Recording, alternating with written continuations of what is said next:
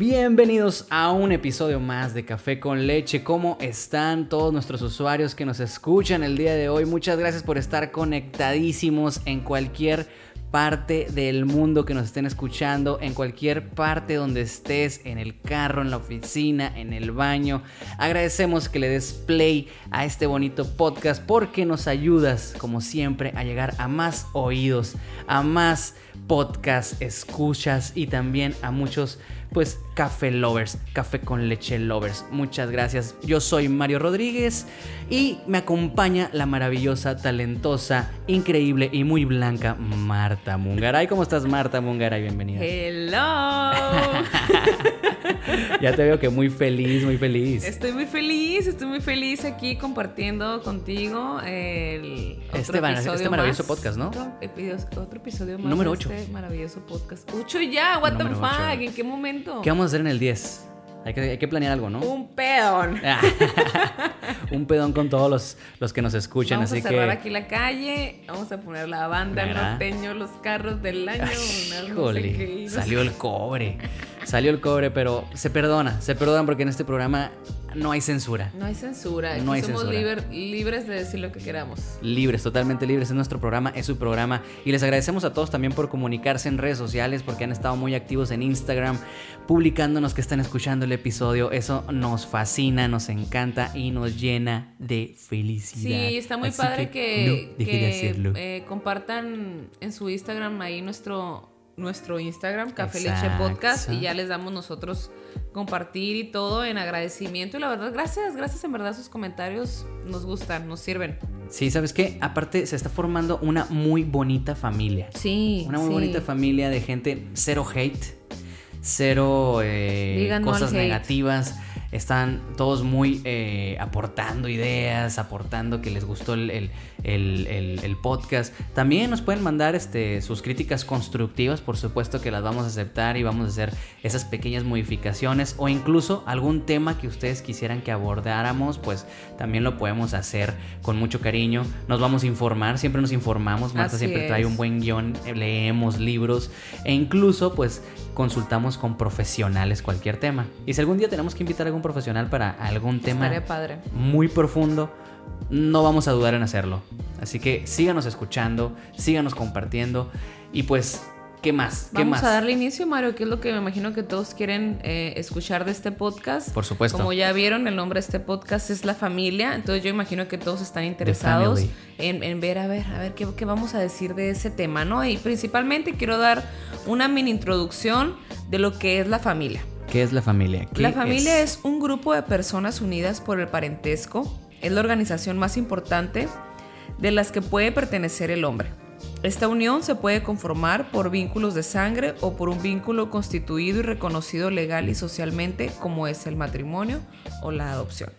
La organización más importante a las que puede pertenecer el hombre. Qué fuerte, está interesante esa definición. A ver, Marito, nos gustaría aquí que nos contaras un poquito de tu familia. A ver, ¿quiénes son? My family, my family. Pues yo vengo de una familia muy, este, muy, muy, muy divertida. Deja, deja de hacer ruidos de... A ver, ¿qué estás haciendo? Estoy tomando una agüita. Café con leche. agüita de café con leche. bueno, déjame contarles eh, de qué se trata mi familia. Somos Um, ay, ¿cuántos somos? Uno, dos, tres, cuatro, cinco, seis, siete, siete, ocho. Ocho integrantes eh, aquí en la, en la casa. Pero es que es difícil, Marta. Es difícil entrar en la familia. Porque eh, no sé, tú eres parte de mi familia. Así es. No, no, no, pero eh, vamos a hablar ahorita un poquito de tu familia, tu familia. Que en sí tu son familia. Así, cuatro. Ok, rasgos de sangre. Primero y luego ya puedes agregar ah, Ale, a las hermosas y así, pero primeramente Papá, mamá, hermano y yo. Ah, Sí, sí, es que tenía eh, ese concepto, es muy amplio el de la familia, ¿no? Sí, sí. Pero sí, esa, la familia de sangre, pues son mis dos padres que gracias a todos los dioses del Olimpo ah, cuento con ellos eh, en vida y, mi hermano, eh, que pues prácticamente lo concibieron para satisfacer mi soledad ah. y para, para este, acompañarme en el camino y que me desarrolle de mejor manera. Lo siento, hermano, que te hayan hecho esta pues esta jugarreta. Sorry, tú nada más Sorry, un- y gracias, gracias por complementar. Un extra. un extra. Bueno, no, de hecho yo fui el que no fui planeado. Eh, yo no fui planeado, nací en el Pinto, un automóvil. Ay, este, no, marioneta. O sea, no estaban casados los Ahí tíos. fui, ahí fui. No, no, no. Este, mis padres realmente tuvieron ahí una aventuría muy interesante en un carro que para aquellos que tal vez este, viven en zonas, eh, bueno, yo creo que en cada ciudad hay una camionetita, esas que le chiflas y, y te Ah, regresa el sí. chiflillo, ¿no? Y te sirve elotes, papitas y todo. Entonces, a los que no, pues se pierden de mucho. Este, pues esa camionetita es ahí donde me concibieron. Ahí me concibieron mis padres con mucho amor y mucho cariño. Y después me deci- decidieron tener, ¿no? Entonces, pues sí, mi madre una mujer de 16 años, mi padre uno de 52. Ay, no. no es cierto, no es cierto. No, no sé. 52. Unos cinco años más, este, mi papá nomás así, pues se la robó del rancho, como dicen, ¿no? Ay. Y pues tuvieron una muy bonita relación, este, con mi, con mi nana, eh, que en paz descanse, pues se volvió los, odiaba a mi papá al principio y después se ganó, se lo ganó, se ganó, se ganó a mi, a mi abuela y ahí se volvió a sus ojos, así hasta el final de sus días. Y pues no me puedo quejar, son padres que crecieron eh, en, un, en la humildad de, de, de la familia, en la humildad de siempre ser... eh, mi madre me enseñó mucho la parte del amor, mi padre me enseñó mucho la parte de la responsabilidad, mis abuelos fueron parte de mi desarrollo porque ellos pues me enseñaron también parte del cariño y ni hablar de mi hermano que, que realmente pues pasé los mejores años y sigo pasando los mejores años de mi vida junto a él porque trabajamos juntos pero siempre fuimos muy buenos compañeros. Hubo un tiempo en que pues sí, él ya sabes, ¿no? Cada quien Sí, sí, madura y se vuelve adolescente y ¿Cuántos pues, eh, años se llevan de diferencia? Tres años de diferencia. Ah, no es mucho. No es mucho, eh, pero te digo, pues ya entramos en esa parte de que, ah, yo nomás me voy con mis amigos y esto. Entonces nos separamos un tiempo y después en una maravillosa plática decidimos trabajar juntos. Entonces esa es mi familia, una madre muy, amaro- muy amorosa, muy comprensiva, muy cariñosa, un padre que es muy responsable, también muy amo- amoroso, eh, paciente con nosotros y un hermano que es muy impaciente, destructivo y... Hijo de la chingada. Hijo de la chinga. No, no, no. Este, no, un hermano que realmente ha evolucionado muy, muy interesante en su vida. Y, y pues yo, eh, que realmente me he complementado con todo lo que me han dado para ser la persona que soy el día de hoy. Así que esa es mi familia. Somos los Rodríguez y eh, creo que nuestras bases pues es el cariño, el amor y, y la unidad, ¿no? Ay, y tú, Marta, digo tú, híjole, si hablamos de familia contigo, es un tema. Le voy a dejar aquí 45 minutos Ay, a Marta. yo, no. voy a, ir a- yo voy a salir a por un cafecito. Lo voy a resumir igual como tú. Nosotros también somos cuatro. Ok, va. Mis papás se casaron después de siete años de noviazgo, creo, y a los dos años decidieron embarazarse y ya, pues ya salí yo, la primer nieta, la primer hija, ¿Sí la fuiste primer deseada? todo. Sí fui deseada. Planeada. Planeada. Ok. Eh, a los cinco años nace Michelle. Entonces ahí eh, recordé un poquito lo que tú dijiste de cuando están ahí de que las peleas, porque obviamente eran cinco años de diferencia y cuando yo estaba de que en la secundaria o así, y que mis cosas, no esto, y pues la morrita estaba haciendo su desmadre y todo. Pero yo siento que cuando ella cumplió 15 años y yo pues ya tenía 20, creo que fue donde ya nos empezamos como a, a llevar mejor. Y siento que ahorita pues nos llevamos mucho mejor, estamos mucho más conectadas y todo, siendo Siempre que pasa, ella... ¿no? Sí, y ella, por ejemplo, igual que tú, que son los, o sea, nuestros hermanos son los chicos, nosotros somos los mayores, pues ellos ya se casaron, ya, hermano ya Ah, tiene, digo, que el. Mario ya tiene eh, sobrinas, yo todavía no, pero pues, ajá, o sea, nos brincaron literal, o sea, Nos ganaron. nos ganaron los hijos de su... De, su- de nuestra madre. La falta de amor, yo creo que es eso, Sí, le fue la falta de, de comprensión y cariño que les. que, que le- le- que les faltó de nuestros padres, porque todo era para nosotros, todo era para nosotros. son pues, impacientes. Son impacientes. los podemos entender. Eh, en ¿Qué mi más? casa somos muy perrunos, entonces ha habido, ah, bueno, han pasado varios perritos en nuestra vida y ahorita Oh. hay tres con nosotros, Oh. que ya la poli tiene 11, 12 años, o sea, ya está medio rucaila. Ok. Pero soy eh, una hija de una familia muy unida, somos muy, de grande. comer juntos, somos muy de de tratar de los domingos hacer comida familiar y el que quiera llegar y ahí come y todo. Y somos de sentarnos en la mesa y platicar cómo estuvo tu, tu día, qué hiciste acá, somos de ir al mandado juntos, o sea, son cositas que me gustan que yo digo, ah, cuando yo tenga mi familia yo quiero seguir teniendo como esas cosas, esos valores, esas enseñanzas, porque me gustan. Me gusta ver la relación de mis papás, son, están enamorados todavía después de tantos años de pareja, eh, de que quieren darnos todo, pero a la vez nos dejan crecer solas. ¿Me explico? O sea, por ejemplo, tengo em, ejemplos de personas que tienen muchísimo dinero, Mario, y, y le dan todo a los hijos. Y pues ahorita los hijos son unos, bueno, para nada, inservibles, que no saben. Un clásico. No saben eh, salir a la vida solos. O sea, y te quedas, no, o sea, qué chilo que mi papá hubiera tenido un chingo de dinero y todo. pero si me pongo a compararlo, prefiero mucho más eh, la vida que me han dado mis papás, ¿me explico? O sea, lo valoras, aprendes, no sé. No somos pobres, somos felices. Exactamente, o sea, y no, y ajá, exactamente. Ay, sí, no somos pobres, somos felices, sí, sí, la verdad sí. Em, por otro lado, creo que podemos hablar de las familias tóxicas, Mario.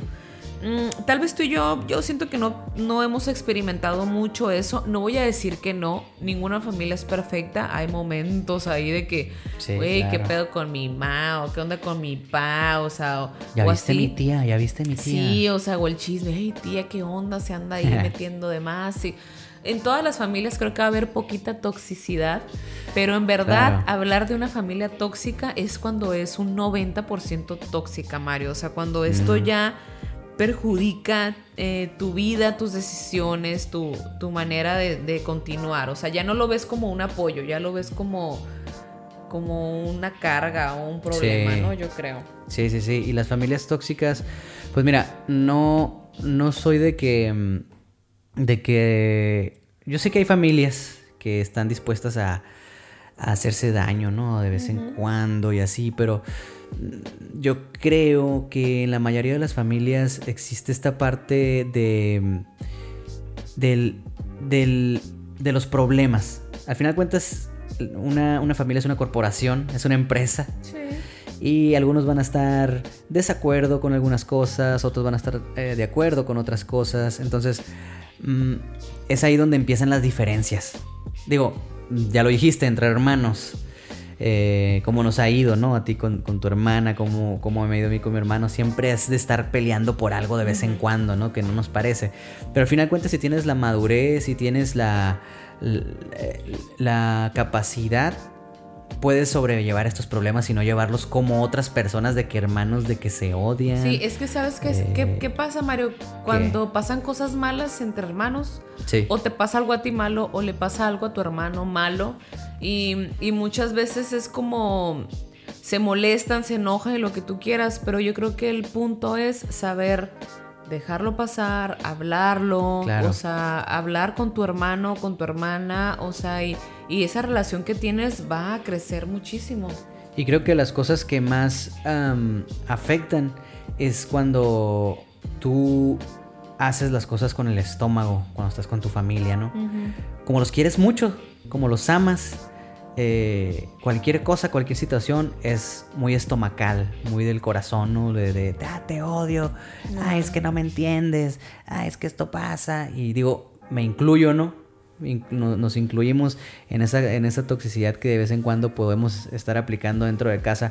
Yo les recomiendo que antes de hablar, antes de gritar eso que estás pensando, te detengas y lo pienses una hora, dos horas, un día eso que querías decir. O sea, si ibas a decir te odio, si ibas a decir no me entiendes, estás bien tonto, es que tú esto, piénsalo. Piénsalo porque nunca sabes qué es lo que está sintiendo la otra persona, ¿no? Pero sí, mira, eso es dentro de los núcleos familiares. Yo creo que hay familias que realmente sí están bien intoxicadas, Marta. o sea, que, que, el papá no quiere a la mamá, que la mamá no quiere al tío, que el tío hizo esto, que los hijos le roban al no sé qué, que, o sea, pues sí, sí, sí hay familias de esas. Y si tú estás viviendo en una de esas familias, mi querido usuario de café con leche, eh, tómalo con calma, no te desesperes, analiza bien tu situación, porque, bueno, no somos expertos para recomendarte qué hacer, ¿no? Sí, pero, por ejemplo, en mi caso, no sé en tu caso, Marta, no sé qué opinas tú de eso, pues yo sí, en los momentos más oscuros que se han vivido dentro de la familia, procuro salirme un poquito del, del torbellino e ir a hablar con algún profesional o ir a hablar con una persona que sé que me van a dar buenos consejos para volver a integrarme, ¿no? Y poder sembrar un poco más de, de calma y de, y de ayuda dentro de ese núcleo destructivo familiar, ¿no? Digo, eso es lo que yo haría. eso es lo que yo he hecho. En vez de explotar ahí con ellos y hacer las cosas más que se dañen más o algo, es preferible mejor salirte, respirar, ir a llorar, ir a platicar, ir a, ir a regresar un poco más. Si tú ves que tu familia eh, es, tóxica y tú no lo eres, pues ese es un buen tip como para no seguir el patrón tóxico. O sea, es como para... Poner el ejemplo, ¿no? Ajá, tal vez hasta ellos se quedan como que, oye, ¿qué onda? O sea...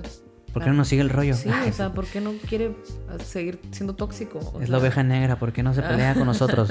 Exactamente, o sea, por ejemplo, aquí traigo varios puntos como una familia tóxica puede ser la que se impone ante tus opiniones o tus decisiones.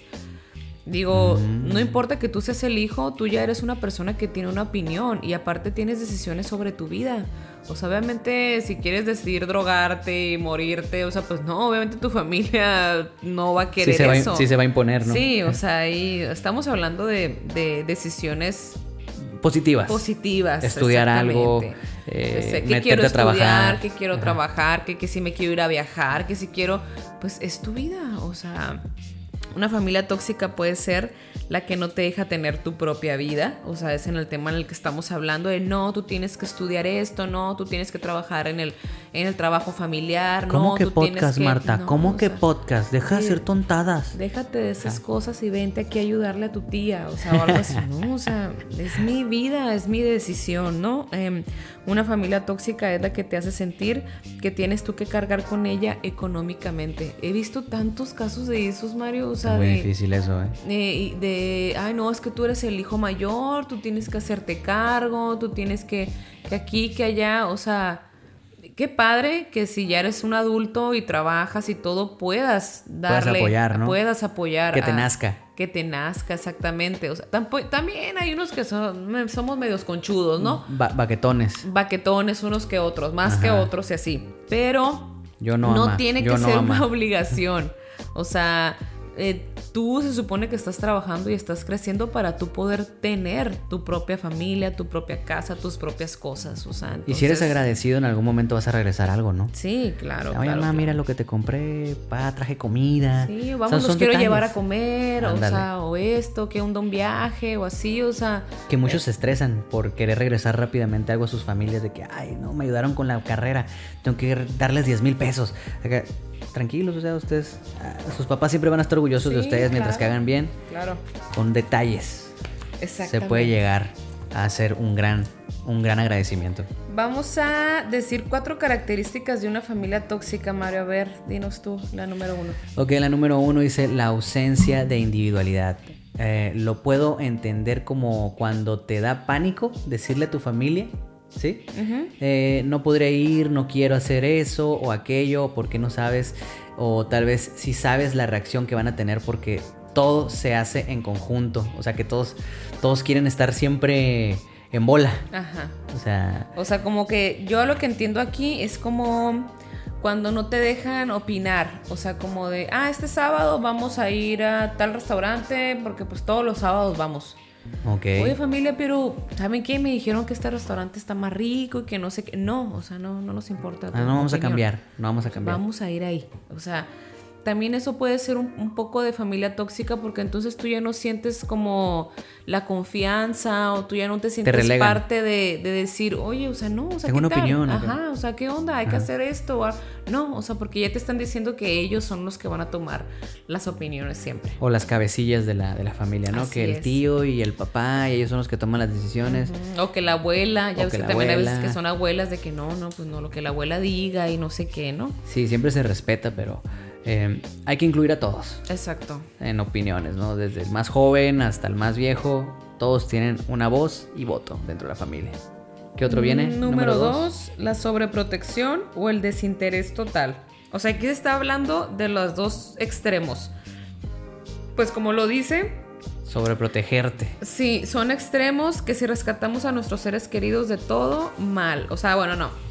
Si rescatamos a nuestros seres queridos de todo mal, entonces no les damos la oportunidad de crecer y de aprender a desarrollar sus propias estrategias para resolver sus problemas. No dejamos que se caigan, pues, y que aprendan. Exactamente. Es como el ejemplo que les daba de la persona que tiene mucho dinero y que no deja que su hijo eh, le cueste, o sea, le cueste poquito, o sea, no, no, no, o sea, yo te soluciono todo. Claro. Pero cuando esa persona es adulta, ahora sí que no sabe. ¿Dónde está papá para solucionarme las cosas? Exactamente, o sea, entonces no, o sea, y, y, algo que, que dice aquí psicológicamente es que esto puede generar un sentimiento de inutilidad intenso. Y esas familias pueden llevar a la persona a la depresión o hacerlo, como lo dije, un bueno para nada. Ay, tantas veces que vemos esto. Por favor, familias, ayuden a las personas a crecer. No les dejen la zona de confort ahí a la mano. ¿no? no eres un buen papá o una buena mamá por darles todo. O sea, está bien, te doy, pero tú también. O sea, ¿qué onda? Estás en la escuela. Ah, reprobaste. Ah, que te vas a ir de viaje. No, o sea, yo necesito que me traigas buenas calificaciones y va, te ganas un viaje. O sea, no, no quiero estudiar, que porque voy a trabajar a todos modos en tu empresa ok, vas a trabajar, pero te vas a ir a trabajar a otro lado para que veas lo que es trabajar. O sea, con un verdadero jefe, con un verdadero esto, con, algo así. Y que le en un trabajo que pues, tal vez no va a ser el deseado, pero que entienda lo que es crecer desde abajo, ¿no? Sí, sí, Que a todos nos ha tocado. El número 3 está muy, muy interesante porque dice, una característica más eh, común en las familias pues es evadir los temas y decir que no pasa nada cuando hay problemas. Entonces vamos alimentando la bola de nieve o, vamos alimentando la bomba atómica para que sea más fuerte eh, y que el día que truene ya no puedas tener tanto control dentro de esto, ¿no?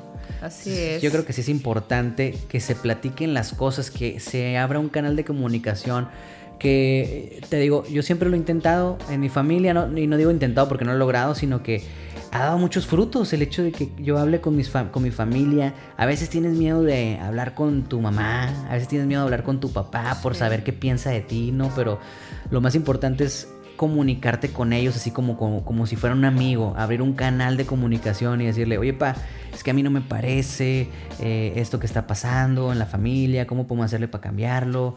Y va a haber resistencia porque pues Tú, Marta Mungaray, fuiste esa niña de 10 años, de 15 años, y ahora que tienes 20, 25, 30, 40, te siguen viendo como un niño. Como un niño. Y en tu opinión dicen como que, bueno, pues es que tú por qué estás opinando, espérate, déjalo a los mayores.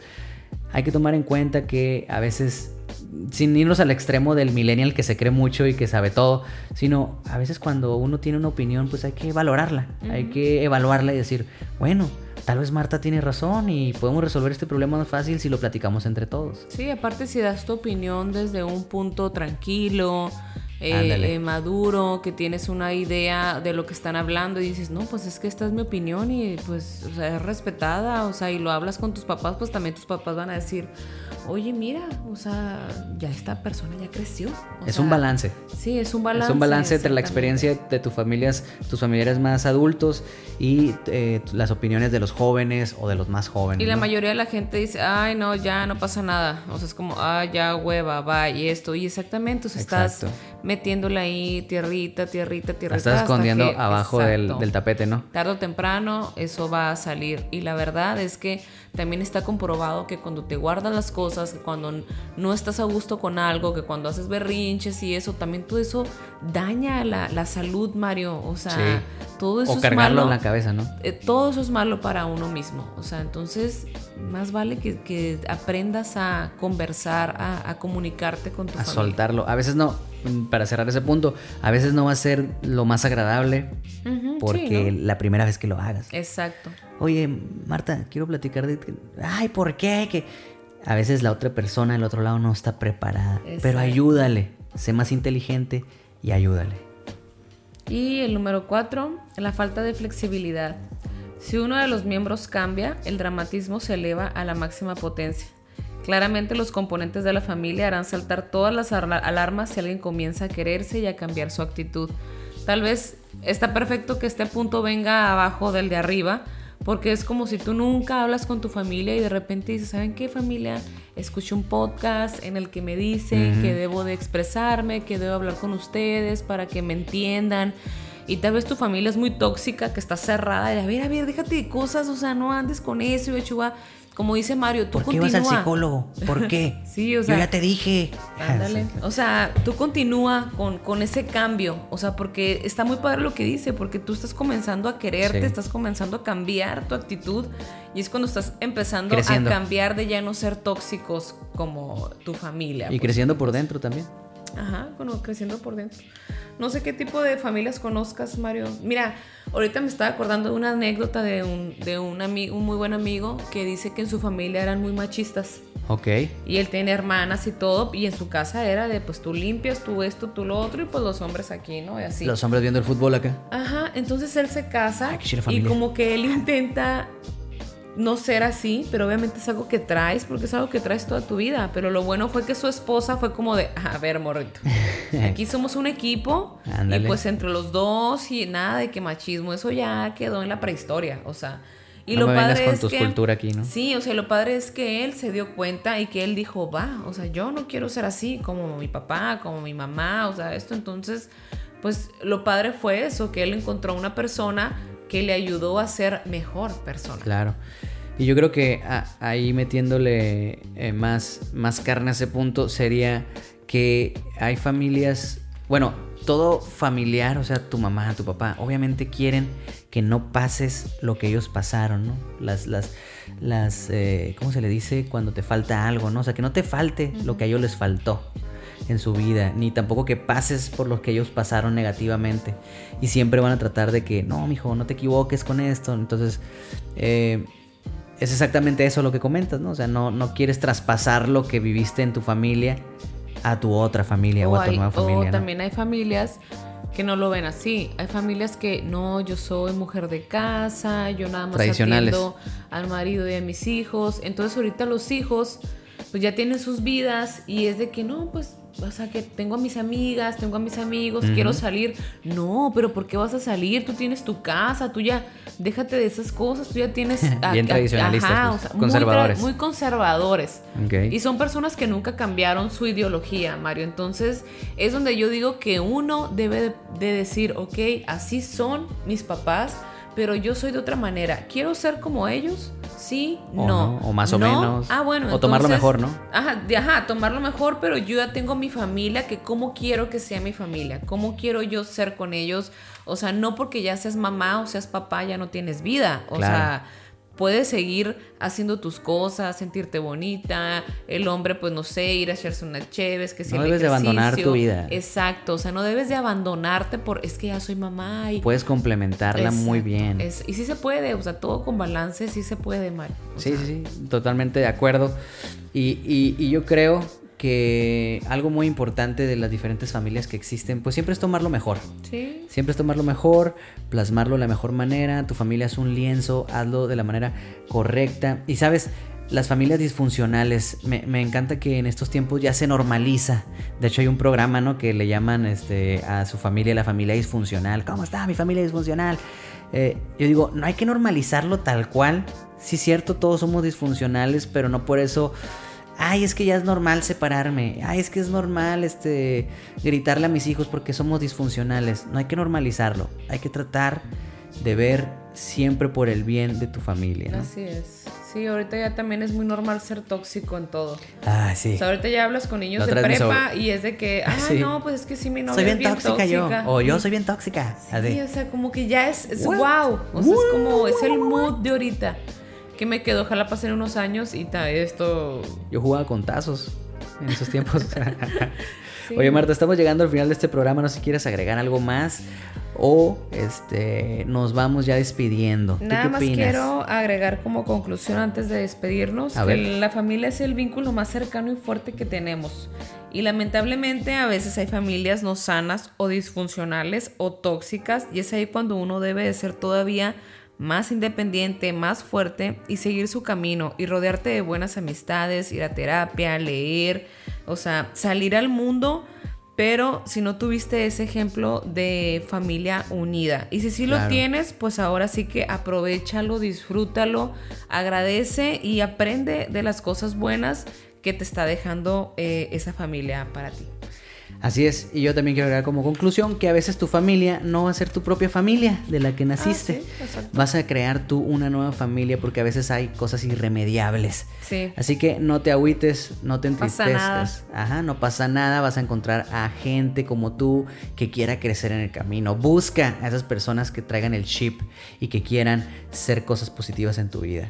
Ya estamos llegando al final de este bonito podcast de Café con Leche. Queremos que nos sigan en redes sociales, nos manden sus conclusiones, sus opiniones a través de Instagram, Café Leche Podcast. Ahí estamos subiendo los en vivos para que nos conozcan, estamos subiendo boomerangs para que nos vean cuando estamos trabajando en este hermoso programa. Y también pueden seguir a Marta en Marta es M Mungaray 22 en Instagram y a mí como Mario Digital NX también en Instagram. Síganos, manden mensajes, porque pues eso es lo que nos ayuda, como les dije al principio del programa, que nos apoyen, ¿no? Gracias, gracias y nos vemos en el próximo capítulo de Café con Leche. Así es, nos vemos en el próximo capítulo, los esperamos y hey, no se olviden de compartir este capítulo si les gustó y si quieren que alguien eh, sepa, identifique su familia tóxica. No somos expertos, ya le dijimos, lo dejamos claro para que no se lo lleve. Es que lo de café con leche me dijeron, no, no, no, no tranquilo. no somos expertos, hablamos de nuestra experiencia lo que hemos platicado con profesionales, pero prometo y prometemos que también cuando queramos entrar más profundo, lo haremos. Marta está en Millennial, ahí ya mandando mensajes en Instagram y aprovechaba estos últimos minutos para despedirnos. Bye. Nos vemos y nos escuchamos en la próxima.